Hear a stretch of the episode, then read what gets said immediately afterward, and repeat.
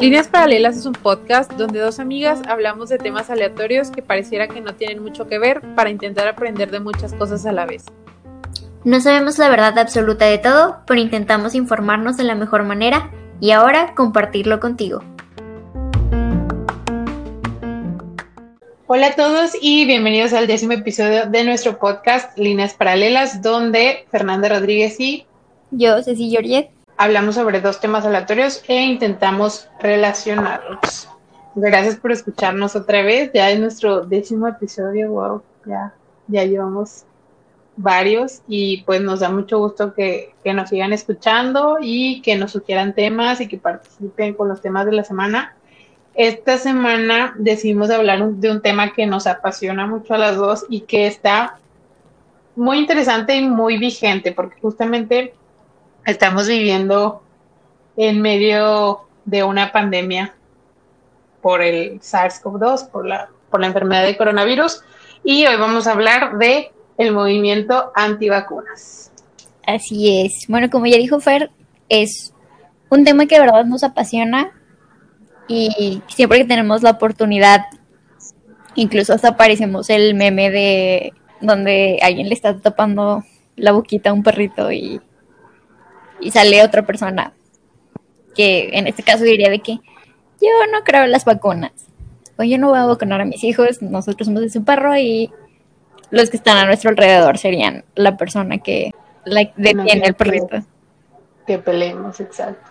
Sí, somos, estamos entre ese meme y el meme del señor viejito que parece como Chopper y le está gritando al otro. No sé dónde salió ese meme, perdón si estoy siendo inculta pero que se están gritando sobre un tema, así, cualquiera de esos dos somos nosotros.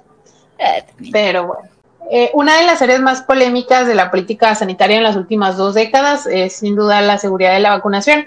La función de las vacunas, pues, es prevenir el brote de enfermedades que antes solían estar muy extendidas, como la poliomielitis, y el consenso científico apoya firmemente su seguridad. Sin embargo, en los recientes años, muchos estadounidenses y ya no solo estadounidenses, también personas de otros países como nuestro México, se niegan o eh, retrasan la vacunación de sus hijos por temor a que pueda provocarles condiciones como autismo, aunque eso ha sido comprobado un montón de veces ya que no, no tiene relación.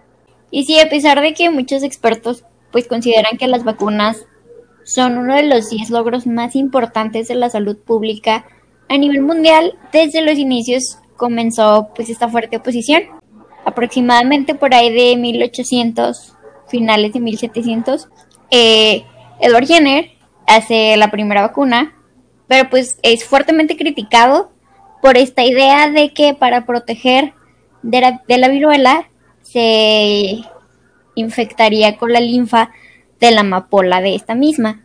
Pues sí, esto desató muchas críticas y con el paso del tiempo las actitudes antivacunas han sido alimentadas en gran parte por las crecientes tasas de diagnósticos de autismo, así como por un estudio, ahora desacreditado, desacreditado perdón, en The Lancet, que relaciona el autismo con la vacuna contra el sarampión, las paperas y la rubiola, la vacuna MMR, lo que empuja a muchos padres a ver la vacunación como una explicación potencial para el diagnóstico de sus hijos.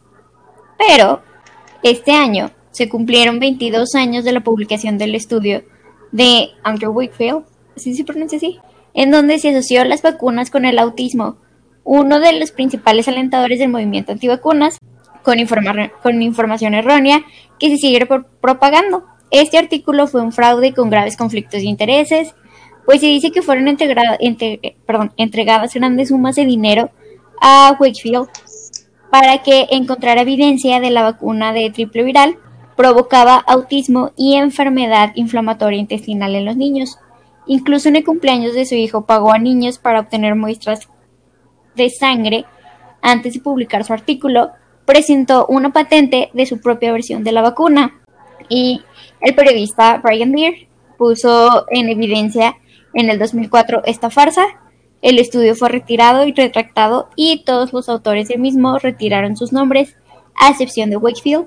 Nunca tuvo autorización de ningún comité de ética y sometió a pruebas invasivas e innecesarias a los niños. Ningún otro equipo de investigación fue capaz de replicar sus hallazgos. Entonces... básicamente fue uno de los mayores fraudes publicado en una revista de renombre. Ese, fue el problema, o sea, que lo publicaron en The Lancet y era, pues es una publicación muy respetada en la comunidad médica. Entonces, pues si algo sale ahí, tú piensas que fue bien estudiado, que está bien fundamentado y que pues tiene razón de ser. Entonces, este artículo se hizo pues viral, como diríamos ahorita, aunque no, tanto gracias a, los medios eh, tecnológicos que tenemos hoy, sino pues por la publicación en esa revista, pero pues posteriormente fue completamente retractado y todos los involucrados ya no quisieron tener nada que ver con ese artículo, a excepción de Wakefield. El problema es que ahora los grupos antivacunas tomaron a Wakefield como su mártir y siguen creyendo fervientemente sus afirmaciones. De hecho, la Asociación de la Vacuna Triple Viral, que es la, la MMR o SRP, eh, con el autismo, pues sigue siendo uno de sus principales argumentos para no vacunar a sus hijos. Lo, cierto es que los científicos no conocen con exactitud qué causa el autismo. Hoy en día lo consideran eh, pues un conjunto de alteraciones del desarrollo, pero ningún motivo apunta o ha apuntado nunca a las vacunas. Este creciente movimiento antivacunación aquí en México y en el extranjero ha, visto a los padres negarse a vacunar a sus hijos en la escuela cuando es obligatorio igual que a un número creciente de celebridades que cuestionan la seguridad de las vacunas e incluso a los dueños de mascotas que se niegan a vacunar a sus perros. Esto ha obligado a la Asociación Veterinaria Británica a emitir una declaración en abril de que los perros no pueden desarrollar autismo. O sea, llegó a tal nivel como la fobia a las vacunas por esta afirmación infundada que la gente ya no quería vacunar ni a sus perros. Y pues a pesar de este mensaje constante de la comunidad científica sobre la seguridad de las vacunas y sobre las pruebas de éxito de las mismas, como se ha visto a través de la erradicación de múltiples enfermedades, ¿por qué continúa el escepticismo sobre las vacunas? Pues una posibilidad es que las actitudes de los expertos médicos ayuden a explicar como el respaldo de las actitudes antivacunas. Específicamente en un estudio que se hizo, se cree que los adultos estadounidenses podrían apoyar eh, las posiciones políticas contra la vacuna en parte porque creen que saben más que los expertos médicos sobre el autismo y sus causas. Y esto, ok, vamos a platicarlo más a detalle, pero si lo pensamos no es exclusivo de Estados Unidos. O sea, ¿cuántas veces no hemos escuchado aquí también en México a gente afirmar que saben más que cualquier doctor sobre lo que me digan? Y las vacunas no son una excepción. Entonces, mucha de esta percepción de la gente que cree saber más que los profesionales dedicados a ese campo, pues ha contribuido a este, a este escepticismo. Así es, la vacunación ha sido uno de los mayores éxitos de la salud pública, como ya lo dijimos. Este ha conducido a la erradicación de la, de la viruela y la eliminación generalizada de la poliomielitis. La erradicación de una enfermedad significa que ha sido eliminada permanentemente y que ya no es necesario realizar refuerzos de, intervención. La viruela es hasta ahora la única enfermedad que ha sido erradicada. La eliminación significa la reducción reducción a cero de la incidencia en una zona geográfica específica como resultado de esfuerzos deliberados. La vacunación ha protegido a millones de personas de los estragos del tétanos, la tosferina e incluso la varicela. Sin embargo, es, el escepticismo sobre las vacunas es muy persistente y se va extendiendo al ámbito político. Muchos políticos cuestionan la seguridad de las vacunas. Eh, en particular, Trump ha cuestionado las creencias de los médicos que piden la vacunación y ha presionado para que se retrasen los calendarios de vacunación y también ha pedido a Robert Kennedy Jr., otro escéptico de las vacunas, que presida un panel administrativo sobre la seguridad de las vacunas. Y pues aquí es donde nos preguntamos si podría la incapacidad de los antivacunistas para evaluar con precisión sus propios conocimientos y habilidades en comparación con los expertos y médicos que desempeñan un papel en la formación de sus actitudes sobre vacunas. Esta incapacidad de evaluar con precisión el propio conocimiento se le llama efecto Dunning-Kruger, identificado por primera vez en la psicología social. Este efecto se produce cuando la falta de conocimiento de un individuo sobre un tema en particular le lleva a medir de forma inexacta su pericia en ese tema. Ahora sí que la ignorancia de la propia ignorancia puede llevar a las personas que carecen de conocimientos sobre un tema a pensar que son más expertos en lo que están comparativamente mejor informados. Nos referimos a esto como un exceso de confianza.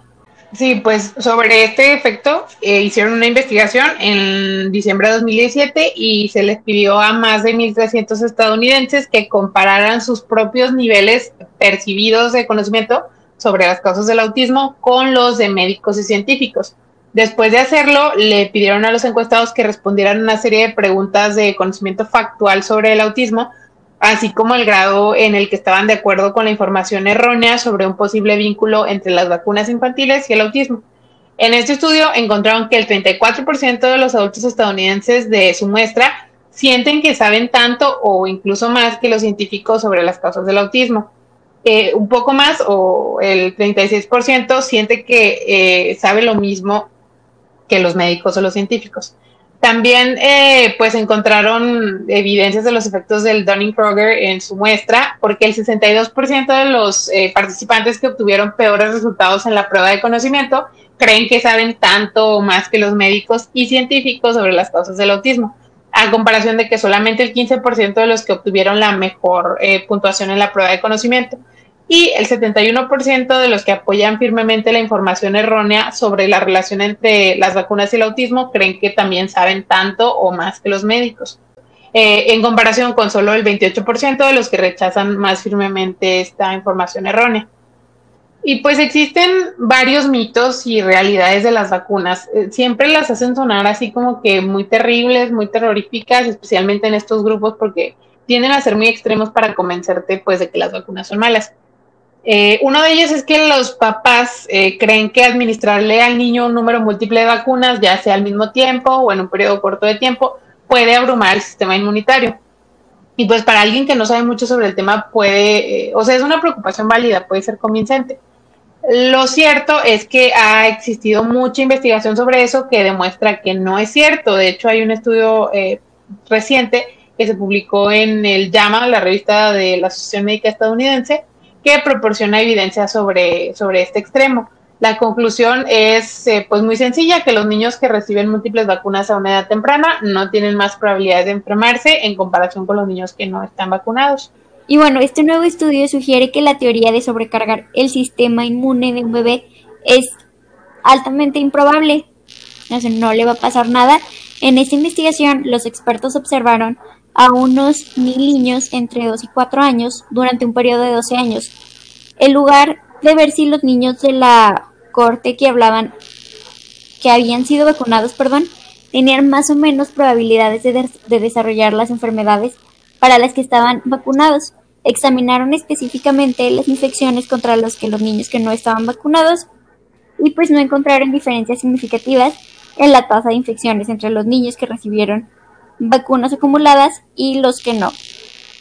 Lo que el estudio encontró tiene un sentido abrumador. Cuando un bebé nace, están expuestos a una gran cantidad de microbios nuevos y potencialmente dañinos. Desde el momento en el que abandonan el útero de la madre, comparado esto con la pequeña cantidad de antígenos que se encuentran dentro de las vacunas son minúsculos y apenas se registran en el sistema inmune en el desarrollo. De hecho, debido a esta verdadera embestida de bacterias, antígenos y otros microorganismos con los que se enfrentan los recién nacidos en los primeros años de vida, el sistema inmunitario está preparado para funcionar exactamente en este entorno, descubriendo, descubriendo quién es amigo y quién es el enemigo. Bueno, y pues existen controversias también en cuanto a la seguridad de algunos este es uno de los argumentos más usados también por los memes antivacunas te asustan mucho con los componentes que tienen, por ejemplo, el escualeno, el mercurio y el timerosal, este es muy famoso, de hecho ya fue removido en Estados Unidos de las vacunas eh, de sus programas de inmunización. La utilización de coadyuvantes permite amplificar la respuesta inmune, lo que reduce la cantidad de vacuna requerida por dosis. Estos elementos, por ejemplo, el timerosal ha sido eh, descartada y desvirtuada la relación de este con el mayor riesgo de autismo, pero eh, pues aún así eh, tuvo que ser suspendido. Lo que pasa con esta clase de, de situaciones o de compuestos es que pues la gente teme a lo que no puede entender y si no te informas, pues menos lo vas a saber. Por ejemplo, el mercurio que está presente en el timerosal es etilmercurio, que es eliminado por el organismo sin mucha complicación a diferencia del metilmercurio, que es como quien dice el mercurio malo, que está, por ejemplo, presente en el atún, pero de hecho, pues nosotros consumimos mercurio en varios alimentos, o sea, por ejemplo, en la sal y pues en el pescado, por ejemplo, es muy común, pero en dosis mínimas. Y así es en las vacunas, también las dosis son muy chiquitas, pero pues a la gente le da miedo de todos modos escuchar esos nombres entre los elementos. El quimerosal, de hecho, es un agente antifúngico y se utilizaba para eh, conservar viales multidosis de, de vacunas y contenía pues solamente un átomo de mercurio, pero era muy favorable porque permitía vacunar a mucha gente con un solo vial y pues ahora fue prohibido y de hecho esto ha afectado pues a países en vías de desarrollo, por ejemplo, donde al no utilizar timerosal pues sale más caro conservar las vacunas de manera individual. La cantidad de estos compuestos aterradores, entre comillas, que hay en una vacuna está siempre dentro de los límites aprobados por la FDA. Y créanme que si algo está aprobado por la FDA es porque ya pasó por procesos muy rigurosos de revisión y pues aseguraron que esto genere el menor número de efectos secundarios posibles. De hecho, pues esa es la situación un poco ahorita con la vacuna para el coronavirus. O sea, todos nos preguntamos por qué no sale lo más rápido posible, si está matando a mucha gente y es muy difícil de controlar pues el problema también es que existen muchas legislaciones y muchas regulaciones que limitan a las vacunas a desarrollarse en largos periodos de tiempo porque tienen que garantizar y tienen que asegurar la farmacéutica que los hace o la, eh, pues sí, quien se encarga de hacerlas, que tienen el menor número posible de efectos secundarios en el menor número de personas, porque aunque una vacuna salve a mucha gente, no pueden, o bueno, no permiten que tenga eh, pues algún efecto secundario de importancia que puede afectar a una cantidad considerable de gente. Otro factor, pues, es las divergencias entre perspectivas culturales, distintos sistemas de valores y prácticas médicas en, pues, las sociedades. Eh, esto explica el incremento de objeciones por razones religiosas, culturales o filosóficas. Por ejemplo, la Iglesia Católica ha manifestado su objeción moral frente a la utilización de vacunas, de células, perdón, provenientes de fetos abortados en el desarrollo de algunas vacunas. Eh, esto es lo que dicen en el Pontifical Academy for Life. La objeción por motivos religiosos ha, sido también reivindicada por otras congregaciones, desde la prohibición ordenada por los testigos de Jehová, que pues, también prohíben otros procedimientos médicos como la donación de sangre, hasta eh, demandas de congregaciones como Life Spirit Congregational Church en New Jersey y Church of Illumination en Beverly Hills, las cuales han desarrollado directivas para rechazar la obligatoriedad de las prácticas de inmunización. En algunos países islámicos se ha incentivado la teoría de que la inmunización universal es una práctica occidental y una forma de esterilización de las comunidades no occidentales. Grupos fundamentalistas islámicos como los talibanes en Afganistán han promovido eh, pues, expresiones violentas de resistencia contra las iniciativas de vacunación. Otros países con alta prevalencia de enfermedades inmunoprevenibles o bueno, que se pueden prevenir con vacunas como Pakistán y Nigeria también tienen tales campañas de resistencia desde presupuestos religiosos, lo cual pues se ha materializado en dificultades para alcanzar las tasas esperadas de cobertura en vacunación y eh, pues la consecuente aparición de brotes epidémicos como en el 2005 en el norte de Nigeria, donde se contabilizaron 561 muertes por sarampión. De los 23.575 casos registrados en el mundo, el 90% del total correspondía a casos reportados en esta región de Nigeria. Y bueno, otro factor muy importante en este movimiento es que existe una desconfianza en el sistema corporativo y económico que rodea a la investigación, la industria y la comercialización en vacunas, así como la desconfianza pública de los sistemas de salud y las autoridades que promueven las políticas de inmunización son pues los como ya dijimos, los factores que más motivan la oposición a estas políticas entre los, ciudadanos, y esto lo podemos ver aquí mismo, o sea, todavía hay personas cuestionando a López Gatel lo que está sucediendo, la forma en la que se están llevando las cosas, y no es algo que veamos solamente en, países como Estados Unidos. Y bueno, tal desconfianza se explica entre dos razones por antecedentes en protocolos de investigación, como un estudio en Wilbrook, en el cual se inoculó con virus vivos de hepatitis A a una población de niños con discapacidad mental en una institución de Nueva York.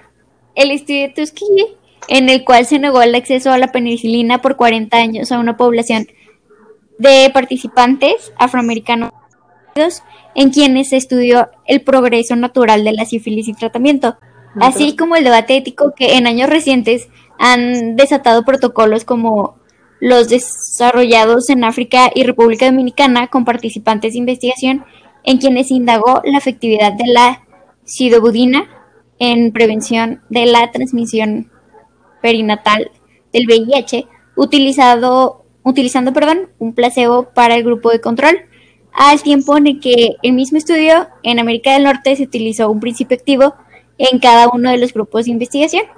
Y bueno, una de las controversias que ha generado corrientes de desconfianza es la preferencia por la utilización de vacuna oral de la poliomielitis de virus vivos atenuados en países de desarrollo, debido a que esta vacuna es más económica que la vacuna de polio inyectable inactivada, debido a que esta vacuna es más económica que la vacuna de polio inyectable inactivada. Las dos variedades de vacunas ofrecen el mismo perfil de eficacia, sin embargo, en términos de seguridad, en un caso de cada 2.400.000 de dosis administradas de vacuna oral, puede producir una poliomielitis paralítica mientras que la vacuna de polio inyectable no produce este efecto adverso. Y bueno, polémicas también recientes, como los aspectos éticos inherentes a la pandemia por el virus de la influenza H1N1, en torno al verdadero impacto de la misma en términos de la salud pública, en cuanto a la premura de la comercialización y la obligatoriedad de la vacuna, así como la divergencia de las dosis recomendadas en diferentes países, son argumentos invocados por los objetores de la vacunación. Reportes de casos de casos sobre reportes de casos sobre posibles efectos adversos secundarios a la inmunización contra el virus de la influenza H1N1 han contribuido en el escepticismo de ciertos sectores de la opinión pública ante la pertinencia de tal iniciativa de vacunación. Bueno, y hay evidencias de que estos antecedentes, entre otros, han causado pues una fuerte corriente de desconfianza entre grupos afectados, como es el caso de las comunidades afroamericanas. La desconfianza ante la industria farmacéutica se ha hecho tal que han emergido teorías conspirativas alrededor de las vacunas. Por ejemplo, en Asia y África particularmente se, se han generado rumores con respecto a una tentativa occidental por esterilizar o infectar eh, pues comunidades no, occidentales. Una de las teorías que, ha generado una desconfianza infundada sobre los beneficios de la vacuna de poliomielitis proviene de la publicación de un periodista británico, Edward Hooper, The River, A Journey to the Source of HIV o AIDS, bueno, una, el viaje a la fuente de VIH o de SIDA, en la cual él afirma que la infección por VIH se originó a partir del desarrollo de la vacuna contra el polio por células de chimpancé infectadas con la forma primate del VIH. Esa aseveración ha sido ampliamente desvirtuada por evidencias científicas, pero aún así eh, pues el daño está hecho y persisten rumores en esa dirección que dificultan los esfuerzos de vacunación.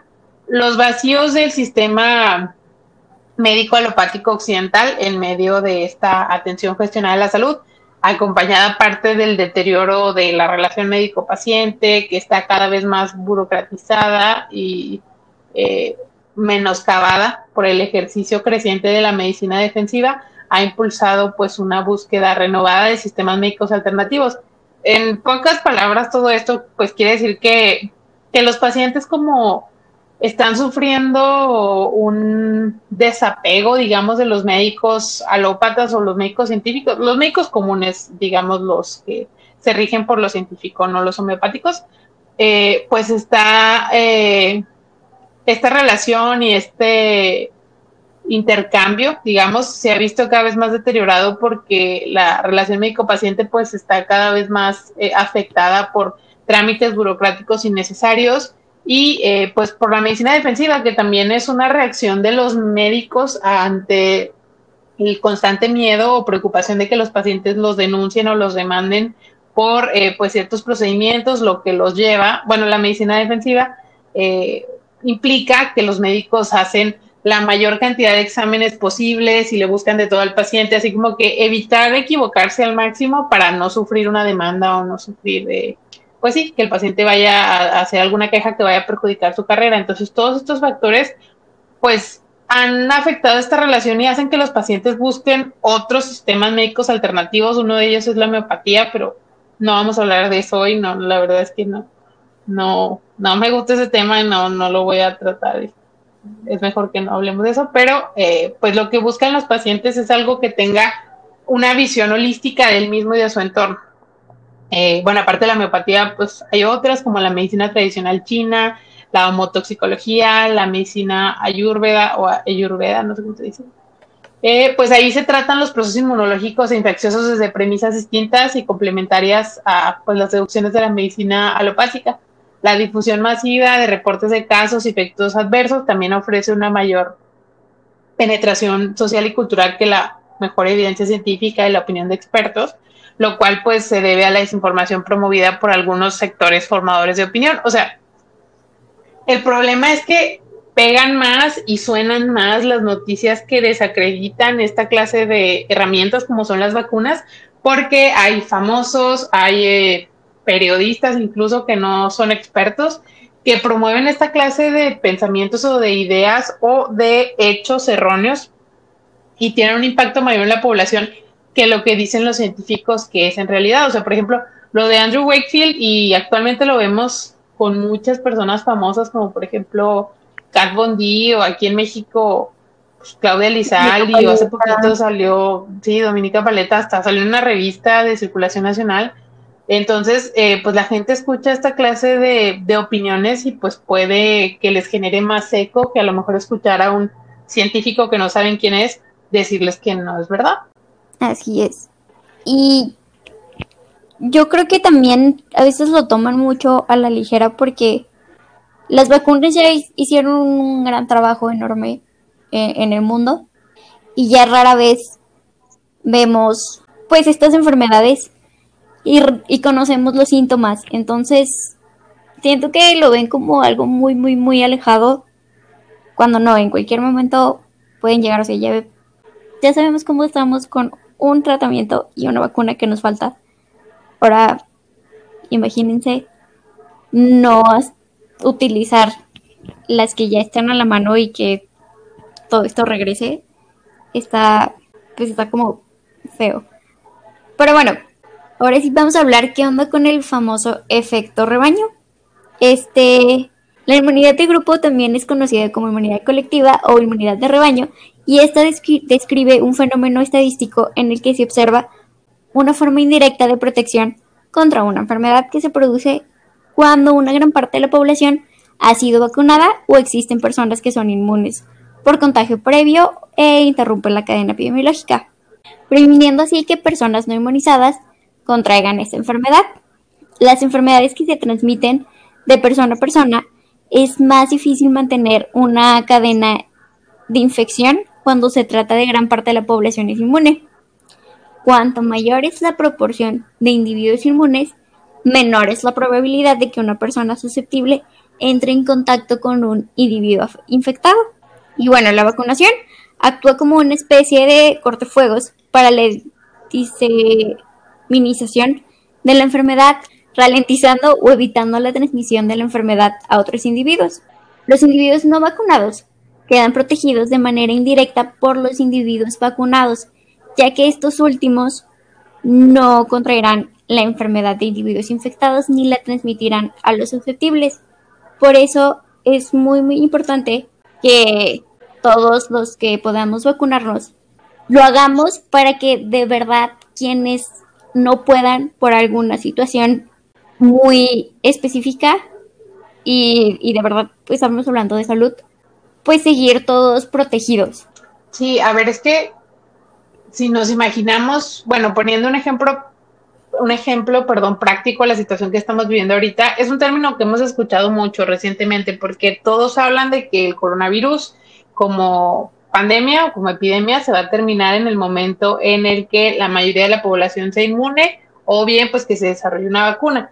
La vacuna tendría exactamente el mismo propósito que que nos infectáramos la mayor parte de la población. Para lograr un efecto de inmunidad de rebaño, lo recomendable es que el 80-85% de eh, un grupo de personas esté ya sea vacunado o haya contraído la enfermedad y la haya superado para que pues haya desarrollado inmunidad a esta. Eh, algunos estudios recientes pues han indicado que para el coronavirus eh, requeriríamos aproximadamente que un 70% de la población o bien estuviera infectada o previamente o eh, pues recibiera vacunas. Entonces, si nos imaginamos como un kinder, digamos, eh, si en un kinder, por ejemplo, 16 niños de 20 están vacunados, esos cuatro niños que no están vacunados por X o Y reciben la inmunidad de rebaño y es muy poco probable que se enfermen. Y esto, eh, pues puede incluir, por ejemplo, como ya dijo Ceci, hay situaciones médicas en las que alguien no se puede vacunar, ya sea por, eh, pues cualquier padecimiento, o por ejemplo, por una posibilidad de alergia severa a los componentes de las vacunas, etcétera. No sé, el motivo puede ser el que sea, pero para eso es bueno que todos los demás estén vacunados, porque ¿qué pasaría si fuera un mayor número de no vacunados que vacunados? Pues ya no va a existir la inmunidad de rebaño y eh, pues finalmente se van a poner todos en riesgo porque eh, pues van a acabar contagiándose de una enfermedad. Y ok, ahorita estamos hablando, por ejemplo, del coronavirus, que está matando a un montón de gente, pero no tenemos la vacuna todavía para hacerlo. ¿Por qué no nos cabe en la cabeza, no nos entra en la cabeza que habiendo ya una vacuna para prevenir otras enfermedades que también son súper graves, como el sarampión, por ejemplo, alguien puede decir, no me la pongo. O sea, así nada más por mis pantalones, no me la pongo.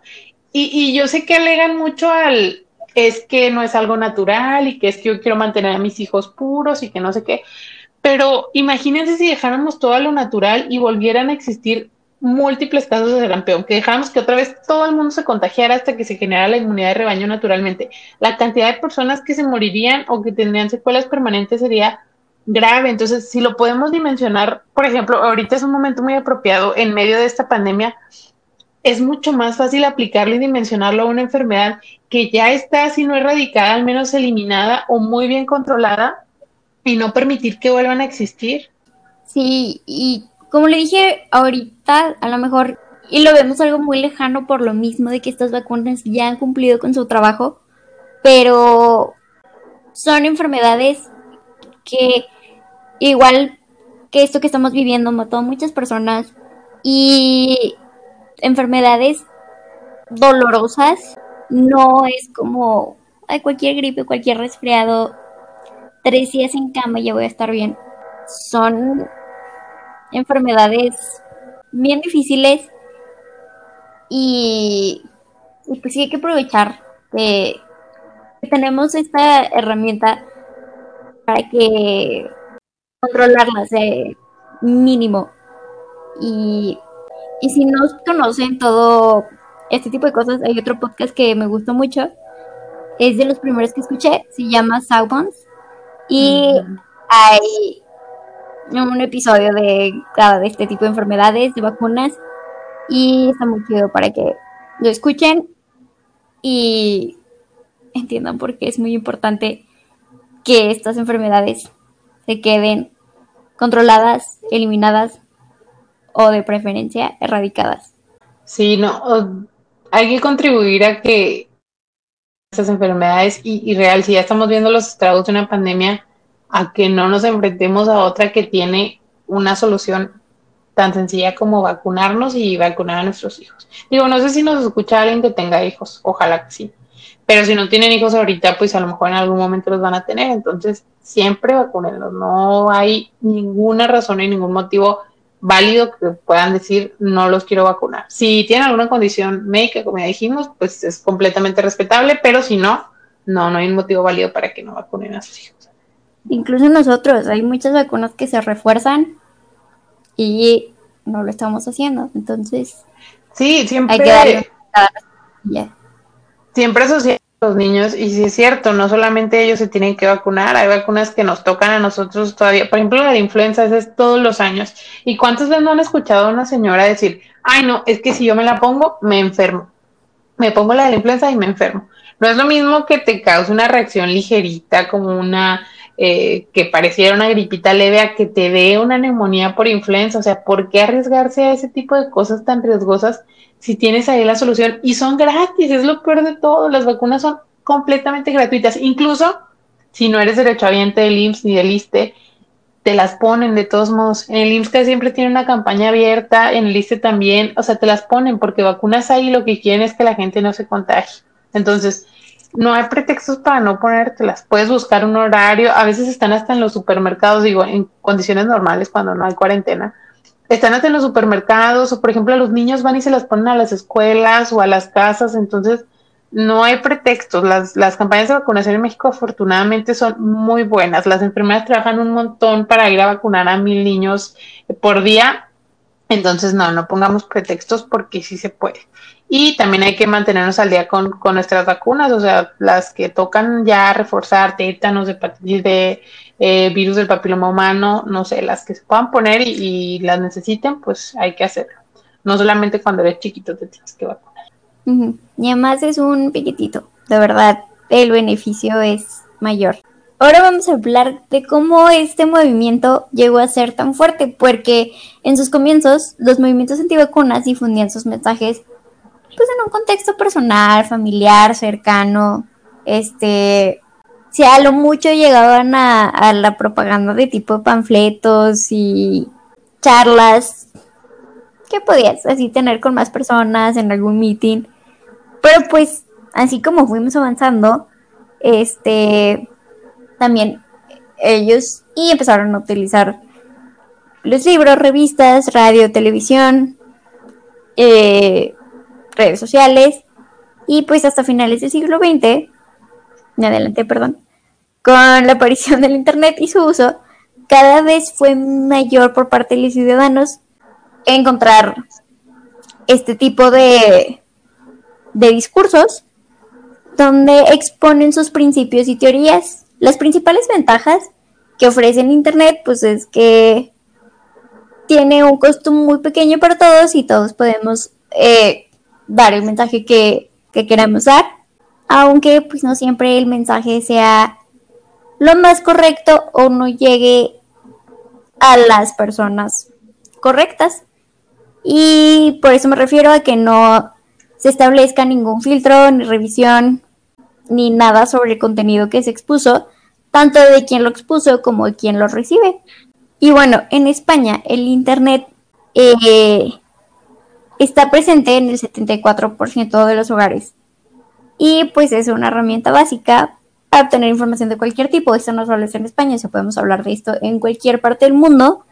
Y el 29% de los ciudadanos usa el Internet como medio para obtener información y consulta en temas de salud, siendo su confianza, siendo de mayor confianza la información obtenida en, en estos medios que yendo a preguntar a profesionales sanitarios, a médicos y bueno, el perfil del usuario que utiliza Internet para informarse sobre estos temas corresponde a una mujer entre 25 y 49 años que reside en núcleos urbanos, este, consulta mayoritariamente las webs privadas frente a las webs de instituciones públicas, mereciendo estas una mayor consideración y confianza que las privadas. También están las redes sociales, que estas solo son utilizadas por un 3.8% de, de la población para aclarar dudas y compartir algunas que otras experiencias de salud y encontrar pues consejo de con otras personas sobre su mismo problema médico y pues aunque no las conozcan y no confíen en ellas, ellos siguen con lo que dicen. Y esto es bien importante porque cuando se realizan búsquedas de información de cualquier base de datos, el usuario es quien decide cómo quiere los resultados y cómo estos serán mostrados en pantalla. Aunque muchas de estas cosas que el movimiento antivacunas no tenga como mucho sentido que tú busques cómo es que las vacunas pueden llegar a ser tan malas, Este, aquí se explica el por qué. Eh, en las páginas web son los buscadores los que eligen el orden. La mayoría de los internautas, de las personas que buscan, apenas consultan los primeros resultados que se les aportan en el buscador y realmente son pocos los que llegan a entrar en el número 10. Muy pocos son los que llegan a, este número. Ay, lo dije bien raro. No importa si quieres repito. Sí. Este, la mayoría de los, de los que consultan en internet consultan los primeros resultados, que pues esto les aporta al buscador. Y raramente llegan a, pues, páginas más de abajo. Y son muy pocos los que se detienen a pensar que no porque algo esté en los primeros puestos garantiza que la información obtenida sea la más válida, completa y exacta que se pueda encontrar. Y bueno, la forma de ordenar las páginas eh, no es conocida por muchos. Y tanto Google, Yahoo, Bing son los que realmente conocen todo su proceso. Y lo que sí se tiene que tener en, en, consideración para ordenar estos, estas páginas eh, va por factores de relevancia o pertinencia, de los cuales podemos encontrar palabras claves en el título, como pues la etiqueta del título, palabras claves en la página, ya pueden estos estar como situadas en, alguna parte del link, palabras claves en el dominio o palabras claves en otros elementos como encabezados, este, atributos en las imágenes, enlaces internos, etcétera. También hay factores de popularidad que tienen que ver con la aceptación social que tiene una página. Estos básicamente son enlaces hacia la página, como la cantidad, calidad y diversidad de enlaces que apuntan a una página, autoridad del sitio, popularidad en redes sociales, reconocimiento de marca, etcétera. Entonces, por lo tanto, después de realizar una búsqueda en Internet, las páginas que nos aparecen en los primeros lugares dependerán de la cantidad y la calidad de páginas que éstas se le referencian y en cierta medida las preferencias de los usuarios. Es por eso que en diferentes estudios se ha abordado cuál es el contenido que ofrecen las páginas de estos movimientos y pues los argumentos van desde creencias religiosas, como ya lo dijimos antes, cuestiones filosóficas, como también ya los mencionamos antes, y falta de eficacia, como también ya lo estuvimos mencionando tanto, los riesgos y consecuencias, el negocio económico y otros argumentos que pues hacen referencia a las molestias, las, las consecuencias de una mala técnica, como pinchazones, afectaciones en el nervio, abscesos, etcétera. Y pues el objetivo de, dar a entender cómo funciona el Internet, bueno, los buscadores, es para analizar cómo son, cuáles son los contenidos críticos opuestos que argumentan estas organizaciones y cómo se pueden encontrar y qué tan fácil es redirigir estos resultados a una búsqueda con criterio y con validez científica y pues demostrar que estos movimientos tienen una inconsistencia en su argumentación y también pues seguir detectar qué redes sociales y qué páginas están vinculadas con este movimiento para pues si viene de ahí probablemente no sea la mejor forma de obtener mi información. Bueno, y como en todo lo que se atribuye a la comunidad científica, a la comunidad médica, pues todo se debe regir desde la bioética. Existen algunas propuestas para esto. Por ejemplo, el equilibrio entre el respeto por las libertades individuales, a la vez el interés común y promoción de los derechos de los niños, las niñas y los adolescentes en el tema de vacunación, requiere de ponderación cuando se presentan conflictos de valor hay que evitar en lo posible siempre los cursos extremos de acción. Por ejemplo, eh, un curso extremo de acción que eh, trate de observar la obligación moral de respetar la prioridad absoluta de las libertades individuales, exige como curso de acción el respeto irrestricto a la decisión de los papás de no vacunar a sus hijos, ya sea por creencias personales o razones religiosas o filosóficas. Pero si nos fuéramos al otro curso extremo de acción que parte del interés general eh, por los derechos de los niños, esto exigiría vacunar a los niños, niñas y adolescentes a pesar de las consideraciones que sobre el particular puedan expresar sus papás. Hasta donde yo sé, creo que esto es lo que aplica en México. O sea, por ejemplo, si llegamos a tener un paciente que es un niño y sus papás por cualquier motivo religioso, personal, eh, moral, que no tenga que ver con la salud del niño, no lo quiere tratar de alguna manera, esto se puede eh, pues referir a, las autoridades y casi siempre, eh, o bueno, más bien siempre se va a dar prioridad a la salud del niño antes de, pues sí, respetar como que estas creencias que, o estos eh, intereses que los papás pudieran estar reflejando sobre ellos. Cada uno de estos dos cursos extremos que hablamos ofrece ventajas, pero al mismo tiempo pues va a vulnerar otras obligaciones morales. Por ejemplo, la primera opción, si dijéramos, no, no lo vacunamos porque los papás no quieren, porque estamos respetando ahí las libertades individuales, eso eh, pues reivindica la gestión individual de los ciudadanos en el acceso a las posibilidades y los beneficios ofertados en la sociedad pero puede vulnerar el derecho de los niños a disfrutar del mayor estándar de calidad de atención de la salud y el disfrute de mayor rango de posibilidades para llevar una vida con la capacidad de funcionar con normalidad. En cambio, la segunda opción, que es pues vacunarlos para privilegiar el interés superior de los niños, niñas y adolescentes, eh, eh, al tiempo el interés general al promover los beneficios externos de unas mayores tasas de inmunización para la sociedad, pero eh, pues vulnera el derecho de los padres de cuidar a sus hijos conforme a sus valores del ámbito familiar. En algunas publicaciones recientes en Estados Unidos, algunos autores apoyan la eliminación total de las exenciones a la vacunación obligatoria por creencias personales. O sea, ellos piensan que no debería de ser una justificación, o sea, no deberían de permitir que alguien no vacune a sus hijos solamente por su creencia personal. Esa decisión pues podría ser interpretada por los papás y por un sector de la opinión pública como una intromisión del Estado en su entorno familiar, pero existen escenarios de urgencia en los que la vacunación obligatoria se tiene que hacer sí o sí.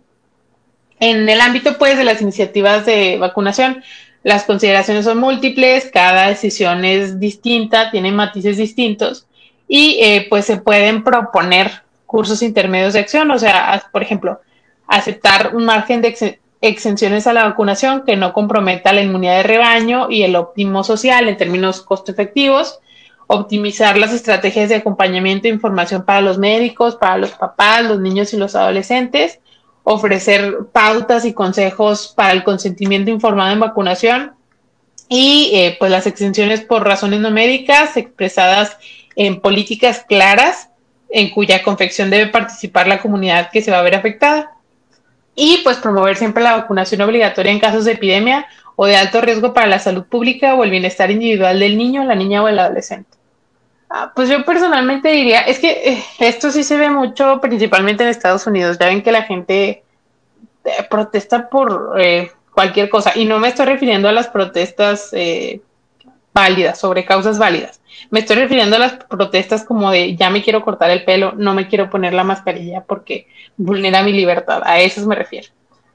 Ese tipo de pues peleas o de luchas por cosas que van en contra de lo que favorece a la mayor parte de la sociedad, pues yo no creo que debería de privilegiarse tanto, y menos cuando se trata de los niños. Si se puede favorecer la mayor calidad de vida posible para los niños y está en los recursos de un gobierno el proporcionar esto y en las posibilidades de sus papás de obtenerlo, no veo por qué debería de haber tantas excepciones para, para la vacunación, o sea, no creo que... Y es que pues yo creo que se ven casos diferentes en cada país, porque aquí en México, eh, pues tenemos un sistema de vacunación muy eficiente. De hecho, es el mejor de Latinoamérica.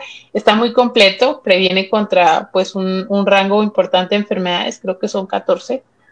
Y eh, pues ha dado muy buenos resultados a lo largo de todos los años. Y aquí todos los niños se vacunan de manera gratuita, o sea, no importa que no sean derechohabientes de ninguno de los eh, servicios de salud, ya sea públicos o privados los niños siempre reciben sus vacunas y reciben seguimiento y su control del niño sano. O sea, es muy promovido que los niños tengan todo lo que necesitan en lo referente a, la salud y en cuanto a su vacunación. Entonces, eh, no sé por qué la tendencia ha sido, eh, ahorita platicábamos Ceci yo, que las personas en México que están optando por seguir esta clase de movimientos usualmente son personas que tienen un nivel de vida o un eh, nivel socioeconómico alto. O sea, no, no necesariamente el que una persona sea antivacunas está relacionado con una mm, un bajo poder de adquisición ni nada. De hecho, aquí en México, las que más han tomado esas ideas son como que las nuevas mamás muy modernas que no quieren que sus hijos eh, coman nada o, reciban nada en su cuerpo que no sea completamente orgánico, puro,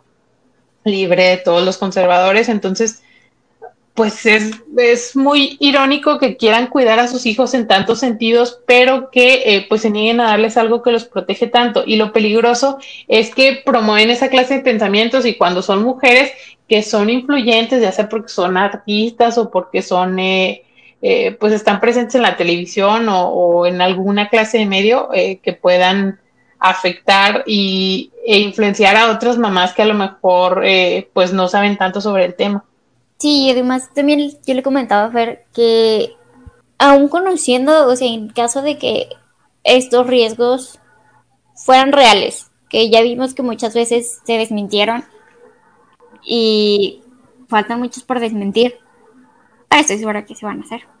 En ese caso, de que tuvieran razón, yo no entiendo cómo es que hay personas que prefieren que haya la posibilidad de, contraer alguna de estas enfermedades como el sarampión, polio, eh, tétanos, rubiola, que de verdad son bien feas, son bien dolorosas y, y, no entiendo. Yo creo que no tengo hijos y como mamá diría, ok, voy a sacrificar alguna de mis ideas para que mi hijo no pase por esto. Y también no nada más es mi hijo, o sea, es, el hijo de, de, las otras mamás que están ahí en el kinder y, y como ahorita vemos, o sea, si te cuidas tú al usar la mascarilla, vas a cuidar un poquito más a los demás, no, no nada más es, es por ti, como ya se explicó en, en esto de, de la energía de rebaño, y en general la vida es así.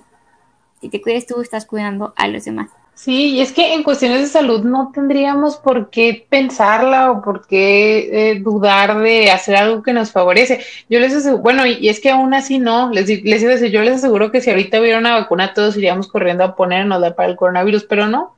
Ya hay grupos y movimientos antivacunas para la vacuna del coronavirus que todavía ni siquiera existe.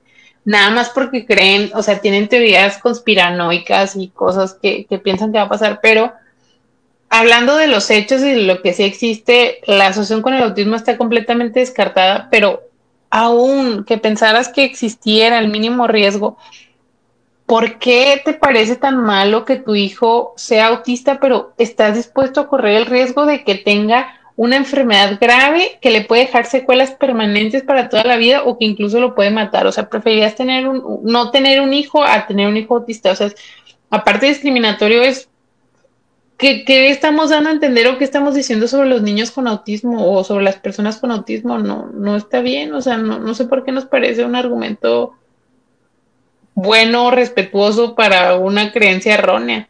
Así es. Y bueno, hablando de cosas erróneas, este, vamos a acabar con un poquito de, de estas ideas que las vacunas son peligrosas. Y como ya hemos dicho aquí, nos gustan los números para ponernos en perspectiva. Y 223.713 niños se lesionaron mientras andaban en bicicleta, mientras 451 niños sufrieron lesiones por vacunas.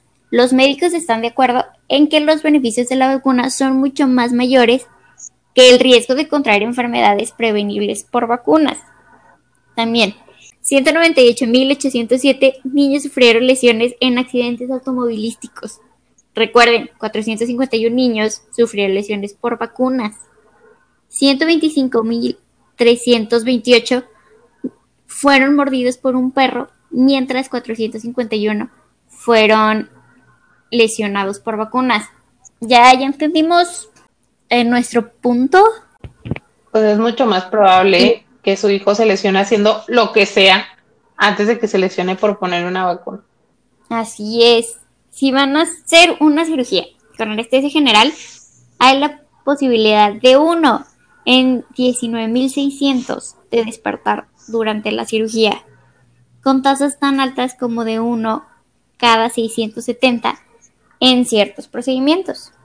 Algunos de los efectos secundarios indeseables de la quimioterapia son casi universales y hasta algo y hasta algo tan aparente y inocuo como el Viagra puede causar al menos un efecto secundario indeseable en sus usuarios. O sea, las vacunas son estadísticamente más seguras que la pastillita. Pero, pues ninguno de estos tratamientos recibe la misma cobertura médica negativa que las vacunas. Este, especialmente, pues está la vacuna contra el sarampión, rubiola y paperas. Y, bueno, especialmente la de sarampión, rubiola y paperas y su efecto secundario más común es una fiebre de bajo grado que no causa daño. Ocurre uno en cada seis pacientes y uno en cada veinte experimentan un sarpullido menor. Y si eres poco afortunado, puedes experimentar una reacción alérgica severa. Pero pues estamos hablando de uno en el millón, como las canciones. Entonces, es que tienen muy mala publicidad las vacunas, o sea, hay otros tratamientos médicos con mayor riesgo y con mayor eh, incidencia de secuelas y de problemáticas graves, pero las vacunas han sido las más atacadas durante mucho tiempo. Así es. Y como ya dijimos desde sus inicios, este, si les gusta como la historia y les gusta que las platiquen pues de forma relajada, eh, Saugons es muy chido y pone escucharlo. Sí, sí, yo lo recomiendo también. Bueno. Les vamos a dejar el, link de las vacunas para que. Sí, buena idea. Y bueno, para cerrar, un dato así de cosas más comunes, porque a lo mejor dicen, ok, todo eso es médico y a lo mejor yo no me voy a exponer a, a tantos tratamientos o tantos procedimientos. Durante su vida es tres veces más probable que los mate un fuego artificial perdido y 80 veces más probable que, les caiga un rayo a tener una reacción severa a la vacuna triple viral. Aparte, si ya están ahorita, ya tienen nuestra edad, ya se las pusieron hace mucho, ya no tuvieron una reacción severa. Entonces, si tienen hijos, póngansela a sus hijos, si tienen sobrinos, si tienen primos, si tienen un bebé sobre el que puedan opinar algo, convenzan a sus papás de que lo lleve a vacunar. Por favor, en México es gratis, tienen su cartillita, les van a poner todas, no se van a enfermar eh, es súper poco probable que se enfermen de algo así y los van a proteger y van a proteger a sus compañeritos del kinder y de todos lados. Y probablemente te regalen 50 cepillos de dientes. También, sí, y suero oral, pida suero oral. Todo te van a dar ahí. Muy importante, muy importante. Entonces, pues, en conclusión, y siempre lo vamos a decir, si nos ven y hablamos sobre este tema, vacúnense. Ya, si no sabían todo esto, que es lo más probable, no lo sabes hasta que te informas, Ahora sí ya lo saben y eh, pues ya no hay pretextos. Hay que vacunarse todos los años contra la influenza y si sale la del coronavirus, pues a lo mejor también todos los años. Pero eh, pues no sean cabezones, es decir, un ratito a que te piquen rápido, no ves y ya. Sí, es muy, muy rápido. No decir que no duele si hay algunas molestias o una influenza cada año. Digo que estoy muy harta, pero ahí estoy todos los años, entonces sí hágalo. Sí, sí te duele el brazo, o sea, pues ni modo, pero te va a doler un día y no te va a dar neumonía y no te vas a morir. Sí, la verdad yo sí prefiero estar dos días como con el cuerpo cortado a estar ahí en cuidados intensivos. Sí, porque a veces también nos hacemos como que no nos pasa nada porque estamos jóvenes y porque somos fuertes, pero pues nunca podemos saber cómo va a reaccionar nuestro cuerpo a una enfermedad para la que no estamos preparados y pues nada, ya saben que nos pueden seguir en nuestra cuenta de Instagram, arroba líneas paralelas podcast. Y cualquier cosa que quieran agregar o que quieran preguntar sobre las vacunas, si ya lo buscamos o si lo sabemos, les contestamos. O si quieren platicar, pues ya saben, ahí está todo. Sí, nos gusta mucho platicar. Este, incluso si no son dudas sobre las vacunas, aquí estamos. Y muchas gracias por escucharnos una vez más. Sí, nos escuchamos la próxima semana. Gracias, bye. Bye.